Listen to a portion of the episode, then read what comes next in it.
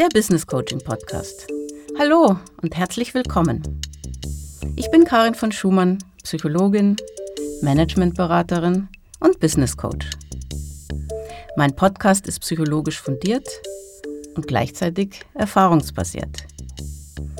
Er inspiriert und informiert Sie rund um die Themen Kommunikation, Selbstmanagement und persönliche Neuorientierung aus meiner Coaching-Praxis für Ihren Führungsalltag. Mutter oder Vater und Führungskraft sein? Wie lässt sich beides gut vereinbaren? Wo liegen die zentralen Herausforderungen dieser Doppelrolle? Und gibt es auch positive Seiten? Warum ist Me-Time psychologisch betrachtet gerade im Spannungsfeld Familie und Führung so wichtig? Und welche Rolle spielt die Unterstützung durch die Vorgesetzten? Heute ist meine Kollegin Dr. Sandra Diller zu Gast bei mir. Ihr Buch Familie, Führung und ich ist soeben im Springer Verlag erschienen. Sandra Diller ist Psychologin, Forscherin und Coach. Als Assistenzprofessorin für Organisationspsychologie ist sie an der Privatuniversität Schloss Seeburg tätig, als Postdoc am LMU Center für Leadership und People Management in München und sie ist Affiliate am Institute of Coaching der Harvard Medical Business School. Herzlich willkommen, liebe Sandra. Schön, dass du da bist. Ja, herzlichen Dank für die Einladung. Ich freue mich sehr auf unser Gespräch und vor allem auch auf deine Einblicke und deine Erfahrungen aus der Coaching-Praxis zu diesem Thema. Als du mir das druckfrische Exemplar deines Buchs geschenkt hast, das war ja wunderbar verpackt in einem Umschlag, den deine kleine Tochter verziert hat, da habe ich es tatsächlich in einem Rutsch durchgelesen. Und das lag jetzt nicht nur an der elternfreundlichen Kürze und Prägnanz, sondern vor allem daran, dass die Mischung zwischen wissenschaftlicher Fundierung und griffigem Praxistransfer so super gut gelungen ist. Danke, das ist ein sehr schönes Feedback. Ähm, da ich weiß, wie kostbar die Zeit für Eltern in Führungspositionen ist, wollten wir wissenschaftliche Fakten und umsetzbare Ideen in einem kurzen Format zur Verfügung stellen. Ist euch super gelungen. Das Thema ist top aktuell.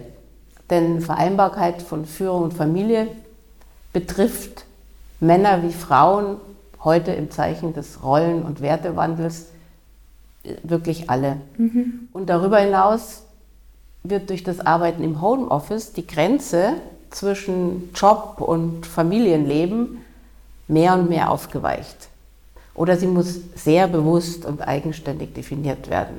Das ist meine Erfahrung aus der Coaching-Praxis das sind die Themen meiner Coaches. Was hat aber dich, Sandra, an dem Thema besonders gereizt? Als Caroline Grassmann, die Co-Autorin des Buches, mit dem Forschungsthema auf mich zukam, war ich sofort dabei und überzeugte sie im Gegenzug davon, wie wichtig ein anwenderfreundliches Buch dazu wäre. Als Mama in Führungspositionen lag mir das Thema natürlich auch ganz privat am Herzen und bei dem Thema besonders spannend finde ich die unterschiedlichen Rollen und die damit einhergehenden Rollenkonflikte. Vor allem aber finde ich es wichtig, hier nicht wie oft von einer Mehrfachbelastung zu sprechen, sondern auch die positive Seite der vielen Rollen zu sehen.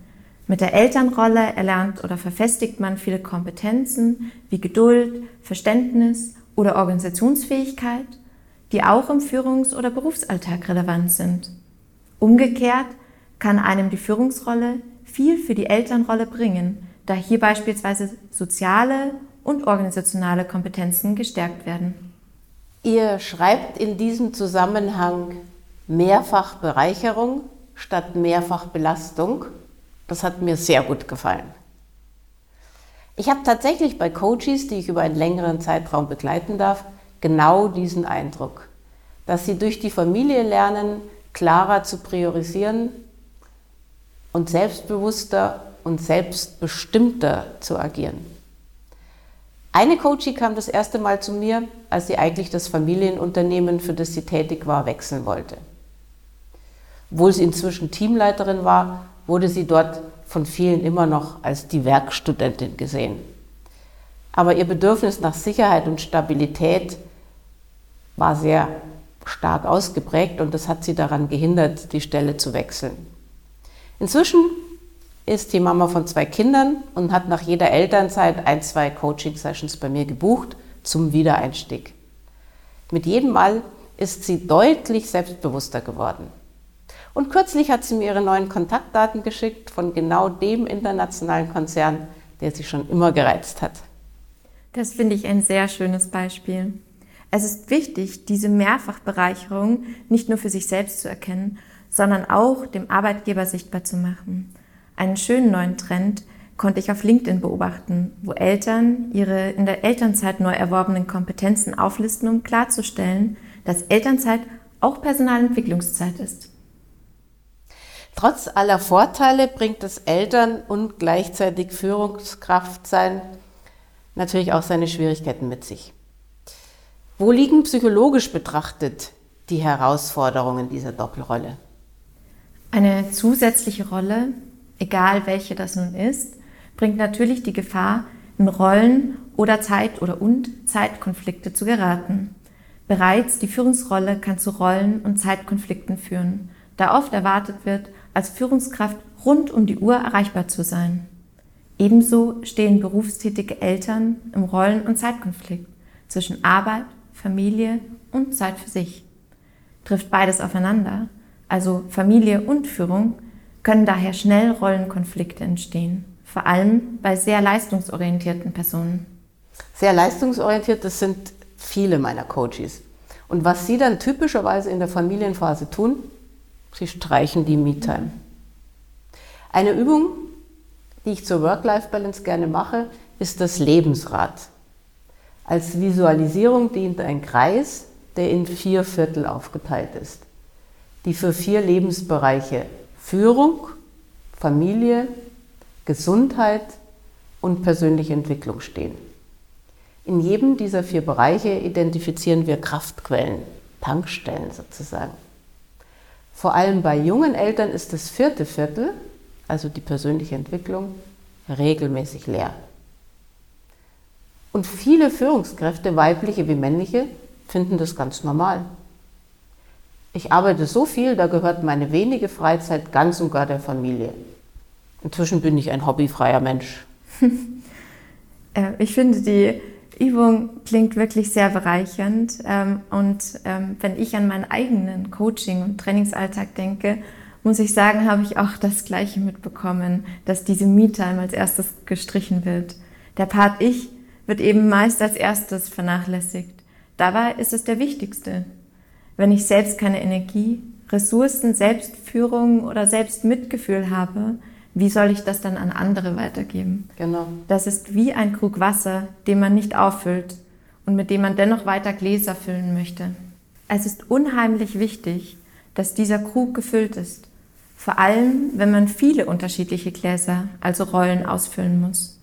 Diese Rollen können neben Mutter oder Vater sein, beziehungsweise Führungskraft sein, auch Tochter, Sohn, Partner, Partnerin, Berufstätige, Berufstätiger, Freund, Freundin und so weiter sein. Das ist ein sehr schönes Bild mit dem Krug, gefällt mir gut. Und um den Krug wieder auffüllen zu können, dürfen wir unsere Grundbedürfnisse nicht vernachlässigen. Einerseits auf physiologischer Ebene, wie Bedürfnisse nach Schlaf, Essen, Trinken und so weiter, aber auch auf psychologischer Ebene. Nach der Selbstbestimmungstheorie der Forscher Richard Ryan und Edward Deci gibt es drei psychologische Grundbedürfnisse. Das Bedürfnis nach Autonomie, Kompetenz und das nach sozialer Eingebundenheit. Diese drei bestimmen, auch durch empirische Studien gestützt, vor allem unser Energielevel, unsere Zufriedenheit und unsere Leistungsfähigkeit.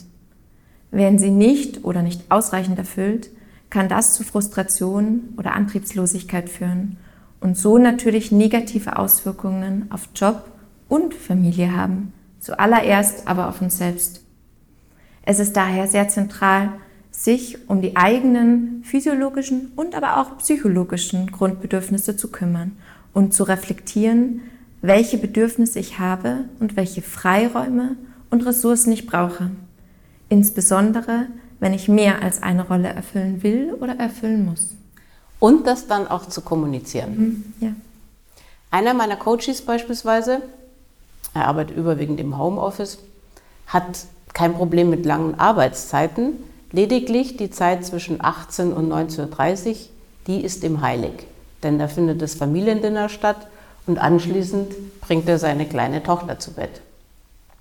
Regelmäßig ruft seine neue Chefin in genau dieser Zeit an, weil es für sie gerade gut passt. Sie ist im Auto auf der Heimfahrt vom Büro.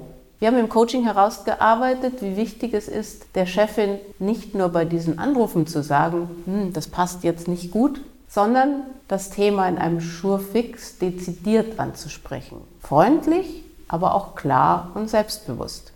Das Gespräch haben wir im Coaching vorbereitet und die neue Vereinbarung zwischen meinem Coachee und seiner Chefin lautet, dass sie ihn nur noch in wirklich wichtigen und dringenden Fällen zu dieser Zeit stört. Das klappt inzwischen ziemlich gut. Genau, ähm, wie du auch hier betonst bei dem Beispiel, ich muss Nein sagen lernen, damit ich die einzelnen Rollen gut erfüllen kann. Nein zu Erwartungen von meinem, meiner Vorgesetzten, wie aus dem Beispiel, aber auch zu meiner Familie, meinem Partner und auch zu Erwartungen, die ich an mich selbst habe, damit ich eben keine der drei Rollen, also Rolle Familie, Rolle Führung, Rolle Ich, vernachlässige. Was mir an deinem Coaching-Beispiel auch gut gefällt, es unterstreicht, was wir auch aus der Forschung wissen, dass die Unterstützung durch Vorgesetzte einen sehr starken Einfluss auf die eigene Zufriedenheit und Bedürfniserfüllung hat. Und damit natürlich auch den Konflikt zwischen Arbeit und Familie positiv oder negativ beeinflusst. Daher ist unterstützende Führung so wertvoll und die eigene Führungskraft sollte also bewusst in diesen Spagat mit einbezogen werden.